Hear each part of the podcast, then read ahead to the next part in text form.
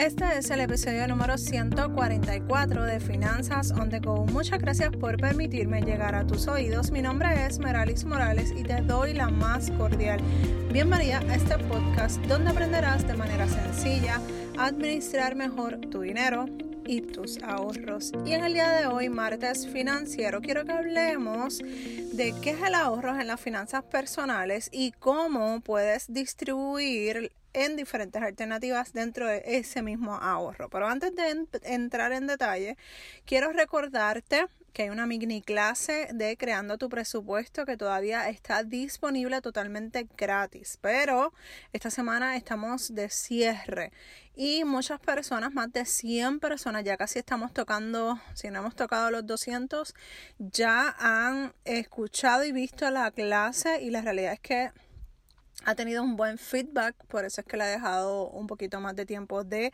lo planificado para que puedan aprovechar esa clase. Bueno, martes financiero. ¿Qué es el ahorro en las finanzas personales y cómo lo distribuimos en diferentes alternativas? En una ocasión yo estuve como invitada en una conferencia hablando de presupuesto y cuando llegué a la parte de la importancia de poner en nuestro presupuesto el ahorro, o sea, que, que saquemos como si fuera un pago para el banco, para un préstamo. De esa manera yo quiero que tú trates el ahorro. Porque yo estoy segura que al banco tú no le vas a dejar de pagar porque no quieres que se te afecte el crédito. Por lo tanto, el ahorro es algo que es para ti, para ti, para tu necesidad futura y para tu plan eh, de retiro, lo que sea que tú determines cuál va a ser tu ahorro.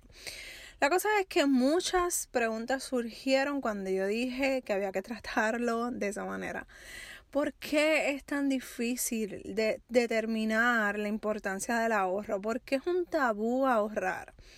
¿Por qué queremos ahorrar siempre de lo que nos sobra? Y eso es algo que yo veo siempre, ¿no? Yo ahorro de lo que me, de lo que yo, después de pagar todo, ya yo empiezo a ahorrar. Ajá, no es así no debería de ser así, porque entonces si no te sobra nada o si lo que te sobra es una bobería, pues esa bobería es la que tú vas a, determinar para tu ahorro. Pues realmente no debería de ser así. Así que es bien importante tratar, porque incluso te comprometes.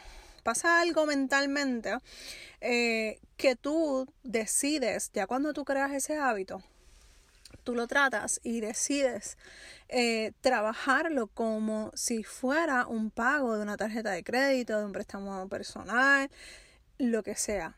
Y de esa manera dejas de fallar. Cuando dejas de fallar, entonces es que tú vas a ver el avance en tus ahorros. ¿Cómo puedes distribuir tu ahorro para hacerlo en varias alternativas? Pues mira, número uno, debes determinar una cantidad que puedas comenzar con tu ahorro. No te vayas al 10%, si es que, o sea, si puedes ahorrar el 10%, perfecto. Eso es lo que se recomienda. Que se ahorre de lo que yo gano, pues un 10%. Pero, seamos realistas. Yo no conozco tu escenario financiero, tu situación financiera, así que yo no te puedo decir, tienes, es obligatorio. No te lo puedo decir porque no conozco tu situación. Así que la cantidad que tú determines está perfecta porque para nada es bueno cualquier cantidad. Pero no te me acomodes en esa cantidad. Trata de siempre de ahorrar un poquito más todos los meses. Tratar de llegar hasta una cantidad que sea cómoda, pero que ya tú sabes que de ahí tú no puedes pasar, porque entonces ya te descuadras con tus gastos diarios o tus gastos fijos. Por lo tanto, determina esa cantidad y así mismo me lo vas a poner en, lo, en el presupuesto. Vas a determinar una cantidad de ahorro y vas a señalarla en tu presupuesto. ¿Está bien? Número dos.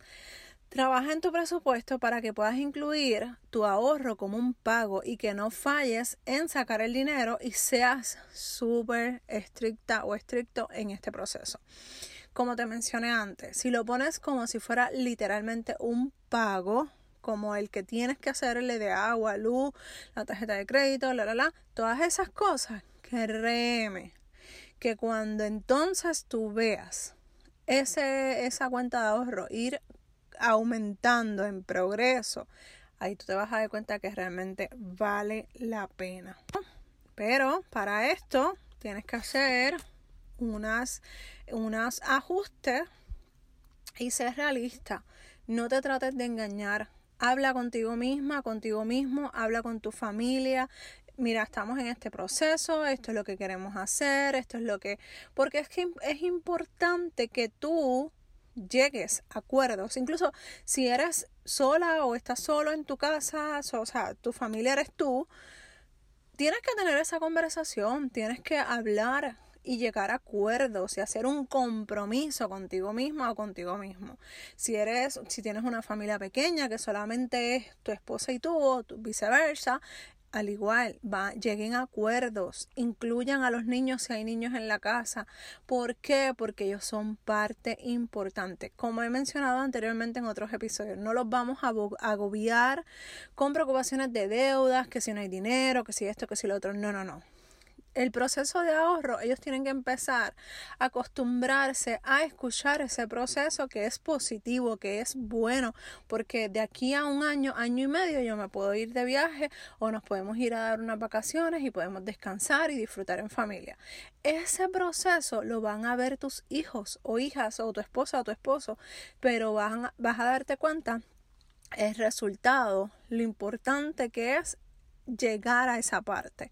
Y es muy importante esa parte de, de, completar y cumplir con tu meta, pero es más importante el proceso. ¿Por qué? Porque aprendes a hacer ajustes, a quitar, ah, no, no, esta semana nos vamos a aguantar un poquito en esta categoría o de comer afuera o de o del cafecito. Pero eso, todo eso es negociable. Como he mencionado anteriormente, no es no gastar, es saber cuándo gastar y cómo gastar, ¿ok? Y número tres, distribuye ese dinero por partidas que quieras ahorrar. Esto es algo bien interesante. No quiero que, por ejemplo, tú vayas a, decir, a decirme, mira, pues voy a ahorrar 50 dólares. Ajá.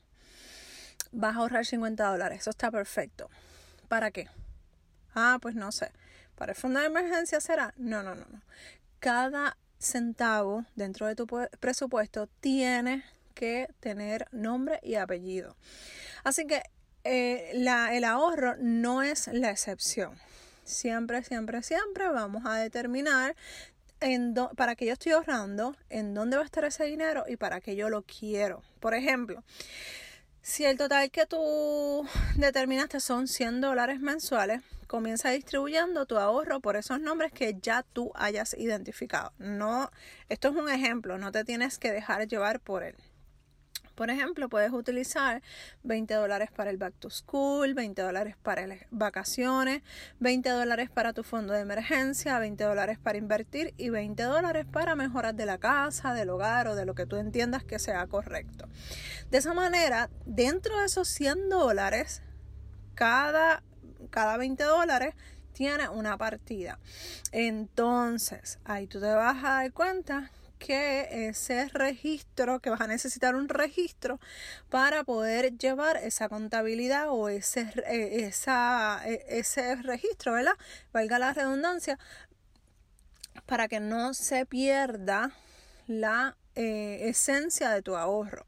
Pero si es muy difícil llevar ese control, puedes abrir una cuenta para el back to school, una cuenta para eh, las vacaciones, una cuenta para tu fondo de emergencia y lo puedes tener dividido por cuentas. Eso sí, búscame una cuenta que no te haga cargos eh, mensuales. ¿Por qué? Porque entonces estamos pagando por cargos mensuales innecesariamente. Así que busca la mejor cuenta en el banco o la institución financiera que mejor se acomode a ti y a tu realidad financiera, pero puedes ir haciéndolo de esa manera o lo puedes hacer dentro de todos tus ahorros, una listita de cómo vas en cada uno de esos balances, cada una de esas categorías. ¿Ok? Estos tres consejos te van a ayudar a comenzar a trabajar tus ahorros de manera efectiva si necesitas más información, recuerda que puedes escribirme a dudas.meralismorales.com. También quiero recordarte que si te gustó este episodio, lo compartas con tus amigos y familiares para seguir impactando un bolsillo a la vez. Un abrazo desde Puerto Rico y nos escuchamos en el próximo episodio de Finanzas on the Go. Ah, mira, y antes que te vaya, todos los enlaces de la clase, de dudas meralismorales.com van a estar en las notas del programa, así que muchas gracias por tu apoyo. Ahora sí, un abrazo desde Puerto Rico y nos escuchamos en el próximo episodio de Finanzas on the Go. Bye.